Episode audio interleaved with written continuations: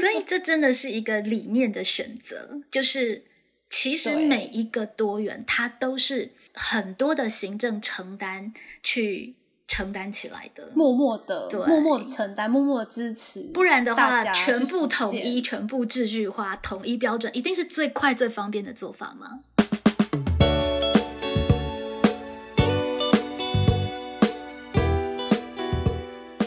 要做这么大型的一个线上的测验，那学生也得被拉进来做实验，不然我们完全无经验呐、对 对。真的是大型社会实对验，对对，真的。所以这而且这学生很可爱，他还把那个答案复出来，然后就说他的参考答案是这个，但是老师我觉得我写的比他好。嗯，真的是认真学生会做的事情。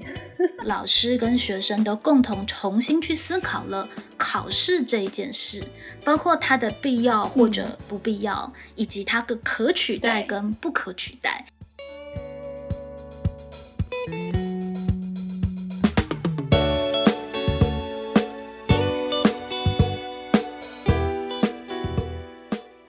大家好，我是蓉儿，我是蓉儿，蓉儿乱想，今天呢要来跟大家聊一个大家一定都没有想到，老师其实很崩溃的线上测验这个问题。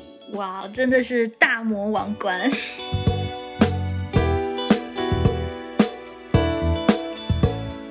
前面疫情的时候，呃，不管是转线上教学啊，大家可能都已经觉得哦，要克服超多难关了，但没有想到的是，连期末考都要在线上考，没错，这感觉超崩溃的。对，那我是会发现这个这件事情，是因为就是我自己也很忙嘛，因为也是各种 work from home。可是呢，在六月三十号的时候，就看到佩友老师脸书上面发一篇文，然后就为之震惊，就是 那个画面是他们景美女中在呃线上期末考的一个考场的画面。嗯哼，那个画面里面就是在一个电脑教室，然后那个电脑教室就是成排的荧幕，荧幕上面每一个荧幕上面都会有大概三十个人头，就各班的个画面放眼望去，可能不知道几百人同时都出现在那个 电脑教室荧幕上面。没错。然后呢，呃，荧幕跟荧幕中间的那，就是会有老师们站着在那边监考，巡来巡去的。哦，你看到那个是，其实这个已经是那个核心指挥中心了，就是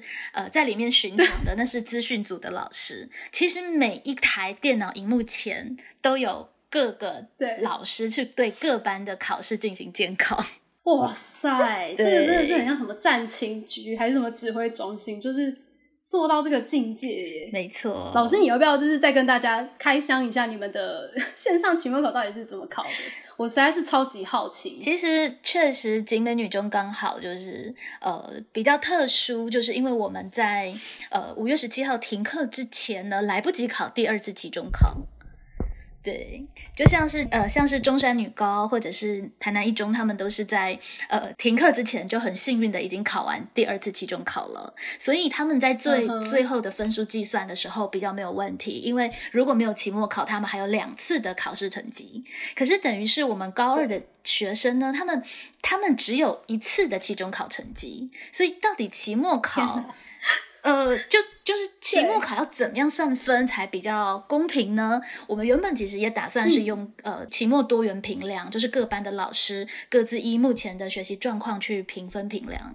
可因为呃嗯哼，毕竟一来只有一次的考试成绩，二来是因为孩子们马上升高三，他们就会遇到繁星的申请，所以确实他们在成绩的公平上会有一些的要求，所以有一些学生或是家长就会有些疑义，希望有一个全校性的考试。是，但是这个全校性的考试也只能线上测验呢，线上测验要怎么样达到公平呢？这真的就是一个大灾问了。真的感觉一切都纠结在一起。没，错，那后来老师们还是决定也好，就是让同学趁这个机会有一个呃线上的大考试。我自己后来，我我自己本来是觉得很没必要了，可是后来说服我自己的理由是，确实你当你有一个呃就是名义上的期末考的时候，其实学生确实至少会逼着他回去把这一次的考试范围，等于是。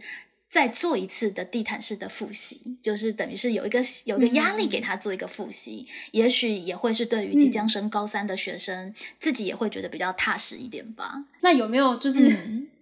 有没有就是觉得呃，因为这是一个百年难得的一个机会，所以一定要来搞一次线上期末考，这种 就是想要知道怎么去破关的那个心情，还是大家其实都 没有，是痛苦的，是也没有啦，因为我觉得这个线上教学我觉得很有意思，可是线上期末考，因为我觉得它牵涉到非常多的议题，所以一开始我觉得是蛮抗拒的，而且真的也是在行政跟科任老师之间造成非常大的麻烦跟讨论。对比方说，我们以现在学校有办法掌握的技术，其实。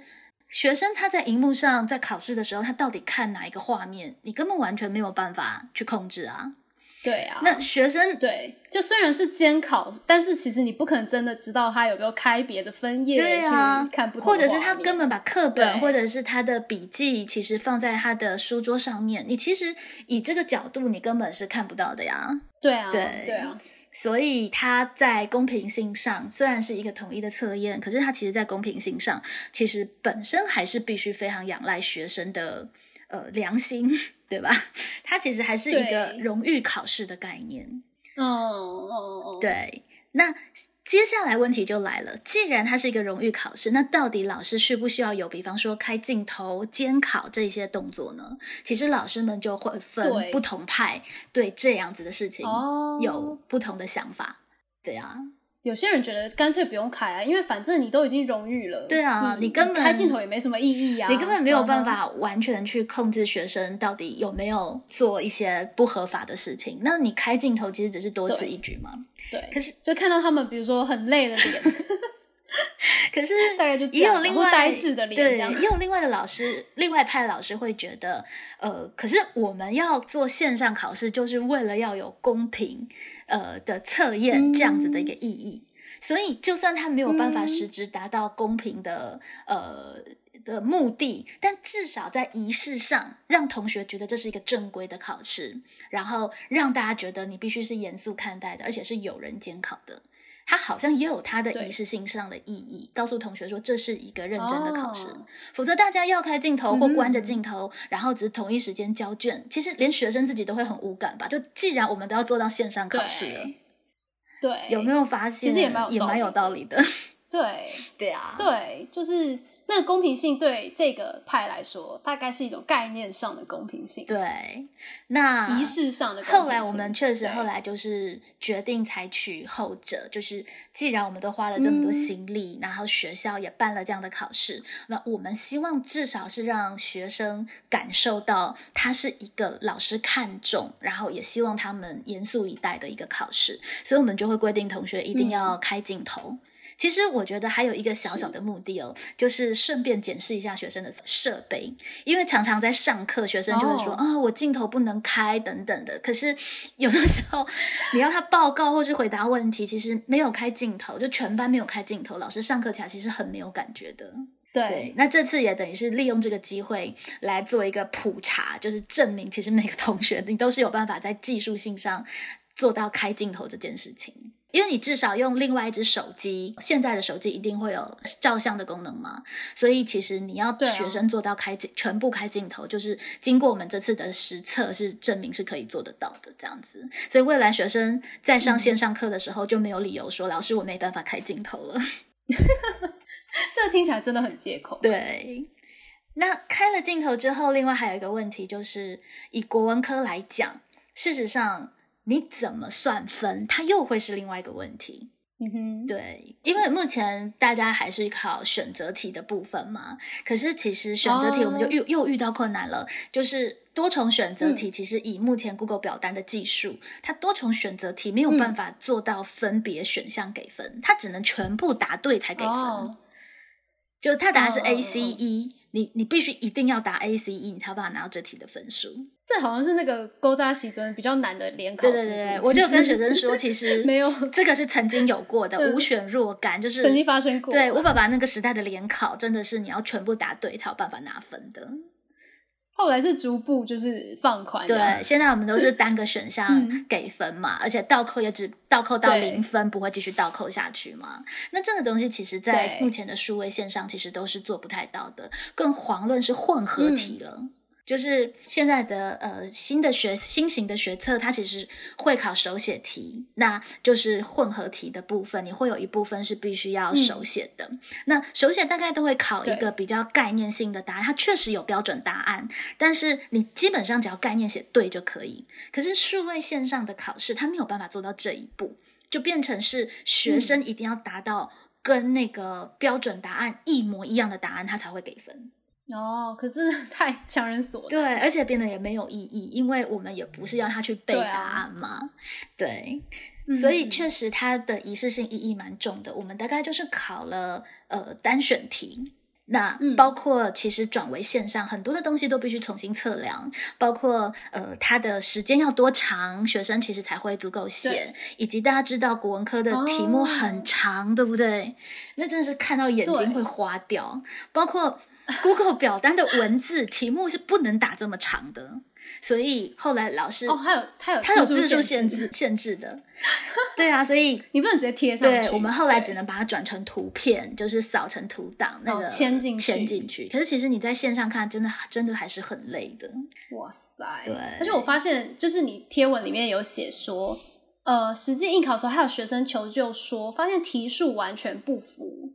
哦，然后你你们才想起来是因为为什么这样子？对，因为我们就好像是因为你们要防避，是不是？对，因为我们要防避，所以我们其实给学生的题目是随机的，它是随机的乱码，就每一个人都不一样嘛。对，每个人手上的题号都每个人的题号都不一样，天啊，这感觉。就是非常的繁复，我要还要做到这件事情。是，而且这个也是经过我们的不断的测试，其实才可以达到这样的效果。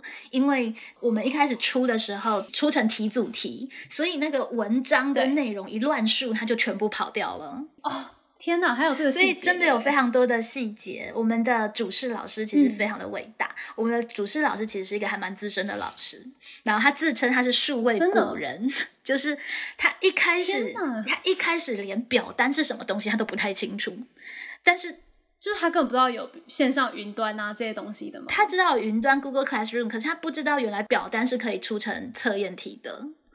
对，是从这样的基础到老师后来自己就是在各方的协助，包括资讯组的协助之下，然后编出了这样子的一个呃考题，然后给他考试。对，就是这位老师的那个学习精神，我觉得也很值得敬佩。他就瞬间从那个古人，在两个礼拜的时间进化为科技人，这样子。他完全就是超进化，而且他整个就是也很可以写他的学习历程。真的，我觉得老师其实还是很可佩的，真的就是嗯，身先士卒，然后呢以身作则，示范给学生看，就是当你遇到了一个问题，你怎么样快速的学习。那我们还在考试现场遇到一个更棘手的问题，是因为我们班有一个同学是视障生。他是弱视，天哪！对，所以他就 平常的时候，他其实是用放大的考卷，然后又伴随着报读机报读这样子。那嗯，他要去特殊的考场。对，但是现在没有报读机，因为报读机在学校啊。然后学生就说，他可以把字放大，可能就像贴着那个荧幕看，就是会。哦，那很辛苦，对，而且又是荧幕，对，会非常非常的辛苦。所以，呃，其实这一次是特教组的老师帮他逐题录音，就是一题一题念给他听，你知道吗？然后路程就是就是好几个音档，然后然后就是让他是可以在考试的时候一边配合着老师的录音，然后一边去答题。我本来有说，不然我就线上报题给你听好了，但是他就觉得这样子他压力太大了。反正你也是常录 podcast，所以 对。后来学生就否决了这个方案，他觉得国文老师报题目他会写不出来这样子。哦，这这个这个情景真的是凡人没有办法想象，这什么画面？对对，就是会马上老师说，嗯，心里要忍住，哎，你那题写错了。对，所以等于是后来是特教组的老师帮他录音。那到了实际现场，我们才发现，哇，我们题目是乱数的，所以他发现题目完全不符合。这个真的很惨。对，然后后来我们才紧急赶快给他就是 PDF 档，就是已经开始考试了嘛，所以就是主试老师赶紧传来那个 PDF 档，然后让他是可以对就用 PDF 档这样子。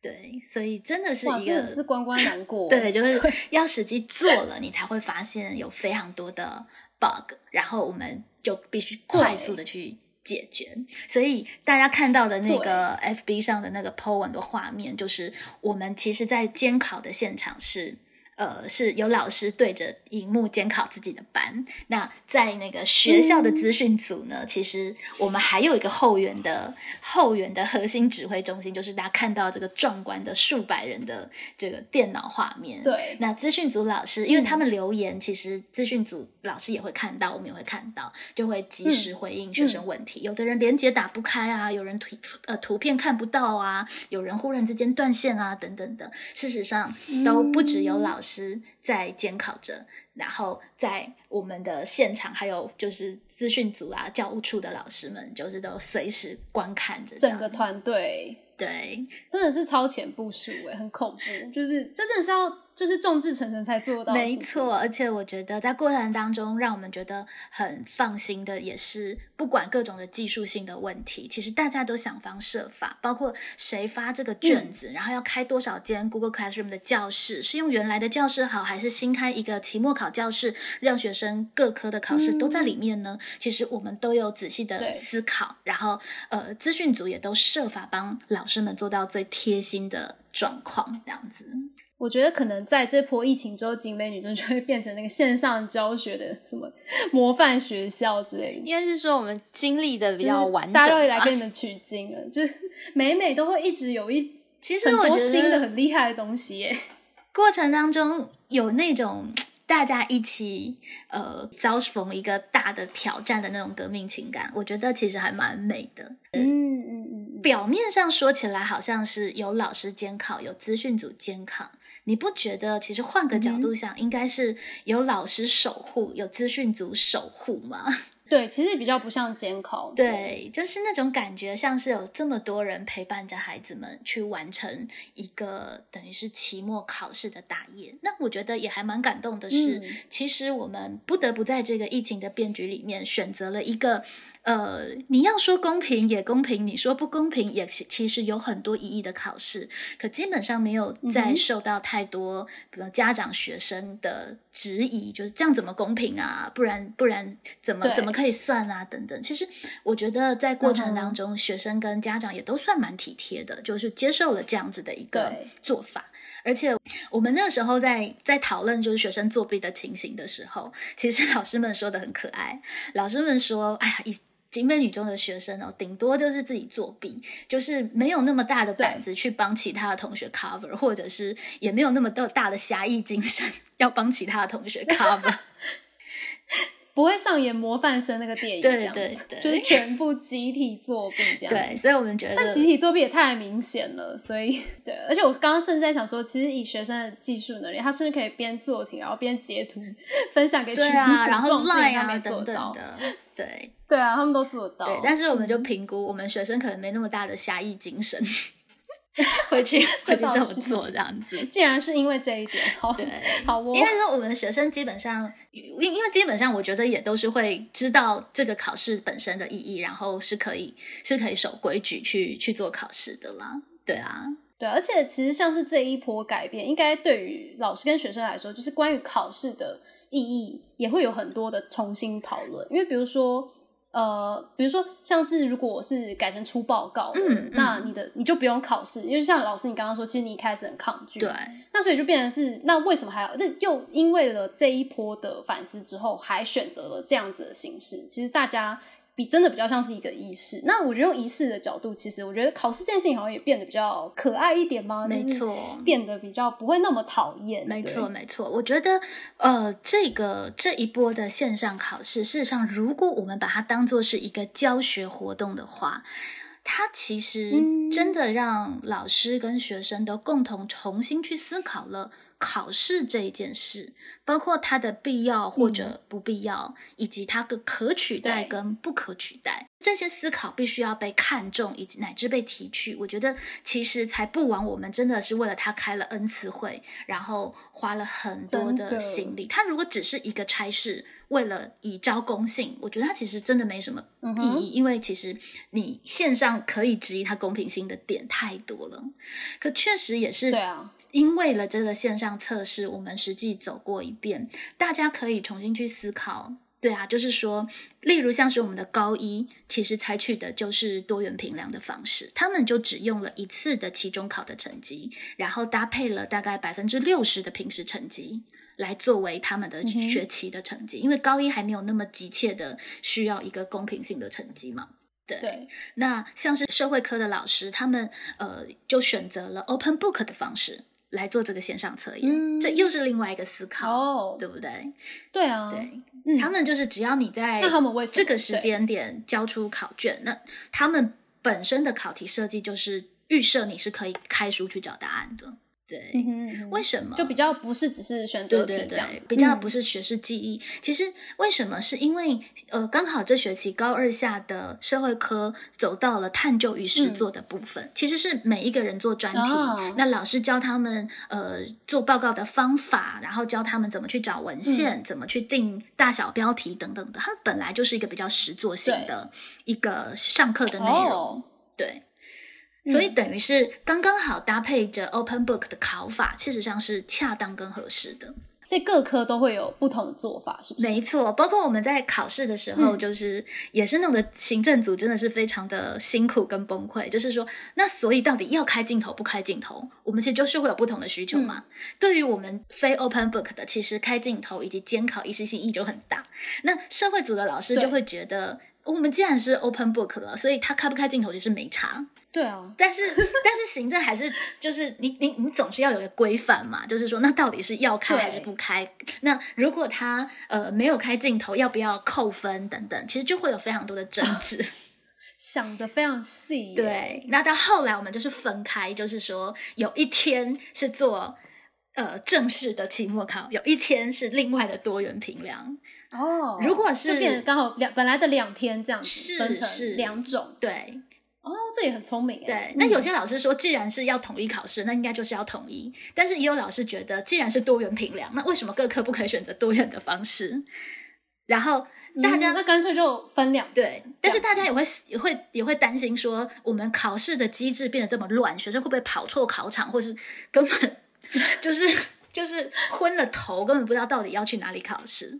所以，呃，至少就是最后的结果，其实是我们不断的在辩证的过程当中，选择了一个我们觉得最合适的。那呃，在这个选择过程当中，我们也是在技术性做得到的情况之下，尽可能的尊重多元。我觉得这还蛮让人感动的。对，其实这是真的是本来本身就是一个多元考试、多元评量，没错。但是你想。要为了尊重多元，每一个多元的开放，在行政端都要多多少程序？天哪，光是用想的就很恐怖，对吧？所以这真的是一个理念的选择，就是其实每一个多元，它都是都是很多的行政承担去。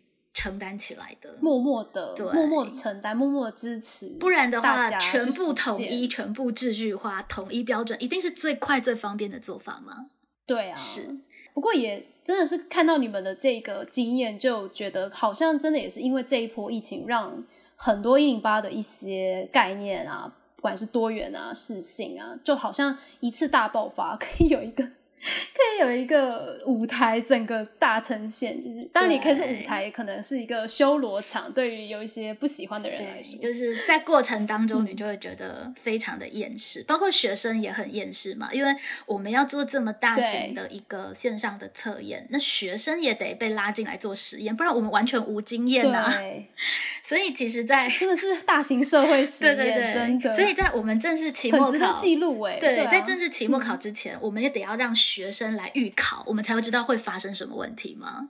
因此，哦，所以你还有为就是你们班的做预考？对，应该是我们全年级就是就会说好了，就是全年级都有，对，会用一个我们可能呃，在我们演拟出来，比方说全部都是单选题的这样子的一个考试的方式。那有老师其实有嗯，就是对自己的班级做过类似的小考，所以老师也分享了他的题目，然后我们全年级去做测试测。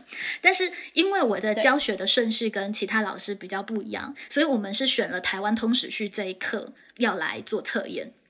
可是因为这个东西又很赶，就是我们必须要赶快把 data 给给主事老师，他才有办法去出他的期末考题嘛。所以等于是我们可能，比方说下个礼拜一跟礼拜二，我们就必须要有测试了。但是我根本还没教这一课，所以学生就体验了那个裸考的经验，就是我们在上一集有谈到的，就是老师完全没有教，学生自己预习，然后就去考试。我觉得这经验也很棒，你不觉得吗？学生就可以，其实也还。对，蛮有意义。对，他就可以相信，其实他透过自主学习，已经可以达到六七成的学习的成果了。对，就是好像也可以对自己的本来的那个程度，可以其实也是某一种了解。对，我记得我人生的裸考，好像就是那个教姐，教师姐。我真的吗？教姐也可以裸考。对我，我觉得当然没有百分之百的裸，他其实，所以其实就是对于自己的学习有个检视的感觉，还不错。我觉得如果真的是有认真去体会的孩子，我猜测也可以透过这个经验，真正的独立，你就可以相信，其实如果只是一般的类似像这种考考题的检测，事实上你是可以完全不依赖老师拿到及格的分数的。哦，对，就是我觉得其实。只要离开了高中，所有的学习都是自学，对，就是基本上都是你自己要去。就像我那个教检也是嘛，然后你自己要考啊，你不管考任何的国家考试或是任何的面试，其实它就是自学的过程。对，所以我觉得裸考，我其实自己也觉得是一个正面经验。那当然就有，但当然前提是啊，就是什么三四十分。对，前提是你也不是每一科都裸考，你也不是平常都在裸考。而且重点是，前提是这样。对，重点是这个裸考的分数，其实我是没有登记的，因为它就单纯只是一个测验。而其实里面社会实验，对，就是给学生有一个这样子的一个经验，那你就可以发现，所以你考三四十分，到底是因为老师没有教，还是其实人家答案明明是你自己可以摸索出来，只是你事前在准备的时候不知道这个地方是重点的。其实，在过程当中的反思跟辩证，我会觉得反而是它最大的一个意义。那当然，里面还还其实牵涉到一个老师也必须去警醒的一个叩问了，一个大灾问。那如果学生根本裸考就可以应付考试，那那需要老师干嘛呢？哇，这个又更深，这是不是也是一个很好的问题？其实老师跟学生都可以一起来思考这个问题。如果只是要应付一般的、一般的就是这种这种段考的考试啊等等，其实。你如果自己已经可以读到及格了，那到底你需要老师做什么？我觉得还是需要。那需要做什么呢？以我我以我刚刚那个裸考的例子来说，就是我们其实是因为已经修了二十六学分的教育学程，然后。呃，在学校实习，实习完了之后，你自自己要去读那些科目，然后去考那个教检。对。可是如果今天是你完全没有那二十六学分老师的教学，然后你就要自己全部去。读那个厚厚的陈家阳那些 参考书有没有？然后自己去考，其实那个真的还是太辛苦了一点，我觉得。是啊，我觉得有老师的指导还是很重要。对，但是显然老师的指导可能就不是你自己读就会的这些东西。老师也许可以帮你做延伸，老师可能可以帮你做跨课的串联，老师可能可以提醒你在这个地方其实有什么可以更深入去探讨的意识或者是思考。也许老师的用途就会是这个，而不见得是把你的课文念一遍啊，注释念一遍啊，告诉你这个注释很重要，会考哦，等等的。就也许我们其实也透过这个裸考的经验，其实你可以重新去思考，那老师有没有被你花在刀口上？老师的心力有没有被你花在刀口上？其实有些东西说不定你自己读就 OK 的。就是到底要老师教你什么？其实学生自己也应该。要有一层反思那种感觉，尤其在一零八课纲，事实上确实老师跟学生的定位，以及老师该教或者可以教的东西，也许都有了一些挪移。那也是经过这一次就是意外的经验，其实让学生有了这样子的一个体验跟感受。他们也不是白白的白老鼠啦，因为确实他们就是被抓来当白老鼠，让老师测试，就是期末线上测验可以怎么比较顺手，对。那我们其实也是在这个测试过程当中才发现说，哦，那个随机的考题必须要注意题组的现象啊，对，等等的一些细节。那赶紧就就做了修正。那其实学生还有在过程当中，我在考试前，其实出版社也帮了忙。出版社其实呃，在这次的疫情里面，他们也做到很体贴，因为我们平常都是纸本的考卷嘛，就是出版社付的是。纸本的考卷。那在这一次呢，其实出版社很迅速的就帮我们把纸本的黄卷都做成了表单的表单的形式的测验卷。所以，呃，我就把整个呃这个测验卷呢，就提供给学生，对，让学生去做练习。对，那其实一样的，就是这个分数我是不计分的。但是我问学生，你们在做的过程当中有什么感受？然后有里在里面有什么发现？我觉得这个的后设反思其实是会是更重要的，尤其这是很难得的一次，学生可以完全的看到所有的考卷的 PDF 档。因为以前如果是实体的机会，其实学生没有办法这么快速的去比较跟浏览，比方说基础卷、进阶卷、牛刀小试卷之类的。嗯，那。其实我会觉得这个观看比考试本身其实重要非常多，因为就有学生去比较，就会发现说，哦，原来进阶卷跟呃基础卷差别是在阅读测验的长度。那哦，原来同一个考点，其实进阶卷考的会是比较理解型的，那基础卷会考的答案可能会是呃，可能在课本上比较容易找到的。他们其实就会去做这样子的一个比较跟发现。嗯，当然，学生在写的时候也都很挫败，因为事实上，在这个转档的问卷上面，它其实是有考多选题跟混合题的。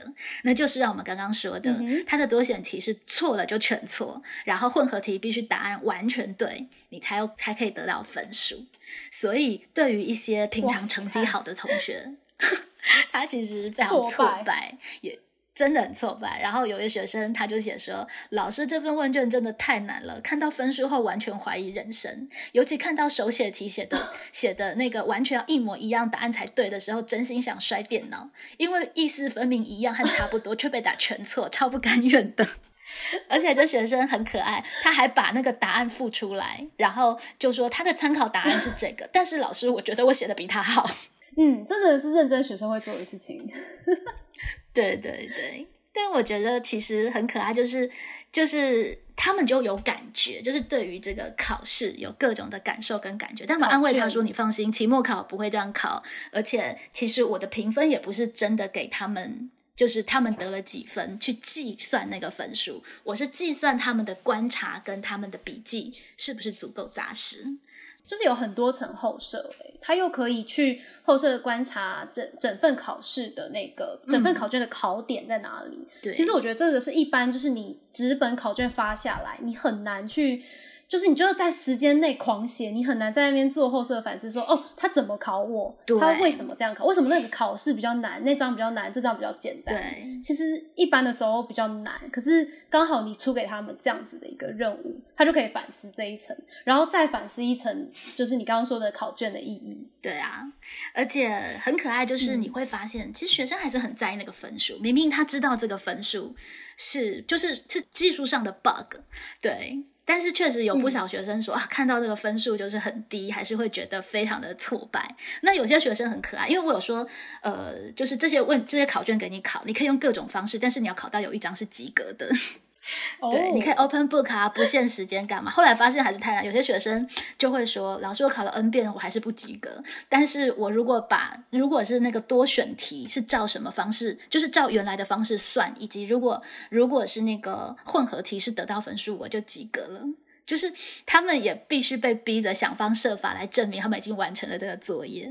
嗯，那在过程当中，其实。有一些比较有 sense 的学生，他可能就可以感受到，原来考卷除了测试你这一次得几分，它原来还有很多元的用途，以及你可以跟他互动的方式。这还真的也是这一次，因为我们为了要做线上期末考。然后连带着有这一些的练习才被开发出来的，对，就很像我们在应该是萨尔达那集有讲过的，把考卷当做是一个怪，你有 N 种打它的方式。没错，那我觉得好像我们好像也自己超前部署，我们那时候疫情前先录了那个内容，嗯，现在就完全一直在应用。对，真的，我觉得其实当你遇到变局的时候，常常很多的创意跟很多的发现才被激发出来。因为在在这个变局之前，老师其实甚至也没有想过，当然也没有这个资源可以让学生同时看到不同版本的考卷，然后让然后也没有想过你可以出这个作业，让学生去做这种比较纵览式的观察，还真的是遇到了问题，我们才连带着想出了这一些可能的呃可能性，也才连带着被开发出来。我们就会发现，事实上，当我们遇到一个一个难关，比方说啊，要线上期末考了这件事情，对，一开始我会觉得很不 OK，是因为我会觉得我们的整个线上教学以及之前跟学生说好了，要让他们做的是多元评量，所以其实每个老师都出了很多作业，等于是他们其实期末报告已经很多了，忽然之间又说，但是你还要考期末考，其实我觉得是。新旧两种评量方式加注在学生身上，其实是蛮可怜的，你不觉得吗？酷刑，超酷刑。对，但是也没办法嘛，就是既然这个东西已经被规定了，呃，应该说已经大家决议这么做了。事实上，在过程当中，我们也许就转念去想，然后在里面去，既然现实必须这样发生，就像是疫疫情，既然必须来了，所以我们也许就。好好的应对这个期末考，然后好好的在里面去开发它其他的意义。后来也发现，哎，其实也还真蛮有意义的。我觉得这一段这一段路走下来，事实上，呃，在里面我们看到了温暖的地方，看到了大家彼此支援，也看到了老师的学习的风范，然后学生们其实也对考试有不同的观看，也算不虚此行了。听完佩友老师这一。讲了很多那个线上期末考的事情，其实我也想到我自己的职场上面的经验，呃，因为就是应该听之前没有跟听众讲过，就是我的这一份工作是会刚好到七月底离职，那所以疫情的从五月开始就完全是卡在我的交接期，就是我要交接给下一个接班人的这个这个时间，然后遇到疫情，然后再加上我是就是出版业编杂志嘛，所以。我要完全在家，然后所有团队都在自己家的 work from home 的状态中，去送出我的期末考，也是一个线上期末考的，真的也是大期末考哎。对，但我这边就是真的是有发生各式各样 有趣的事情，那我们就留下一集来跟大家分享这个我这边的这个 职场线上期末考到底。怎么完成的？没错，我们会发现，其实，在现在的这个阶段哦，每一个各行各业真的都遇到了非常多的需要应变的状况，而且婉容的遇到的状况又有它不一样的挑战。对，就导致我几乎一整个月没有跟佩蓉老师联络，然后可能大家也很久没有听到容儿乱想，因为是整个月都无心无力，就是快要烧光了我的那个。不不只是烧光我的体力，是烧光了我的精神跟耐心。对，不过现在终于那个杂志送出去了，就期末考考完了这样子。啊，对对对对对，没错。所以那天六月三十看到佩勇老师那篇 po 文，超有感觉的，就觉得哇，大家都在线上期末考，真的是各种阴影这样子。对，因为就是佩勇老师刚呃，今天这集聊了很多，是他的 TA，就是他要沟通的对象是学生。那我这边呢，就是。完全呢是在跟就是一群要说是不知道是说数位移民还是还是要说什么？对，就是如果新时代是数位原住民的话，对我们的长辈对数位是什么样的关系？就好像有一说是数位移民了，但是我觉得可能可能可以说他们是数位难民，超 就是 就是被迫逃难到数位的时代这样子，真的。然后我觉得我根本就是很像在驾驶那个难民船，然后那个就是啊，各式各样的阴影这样子。下一集来跟大家分享这个这个这个风波。好哦，我们下回就来好好聊聊这个出版业是如何因应疫情期间的线上风云的呢？我们下回见喽，拜拜，大家拜拜。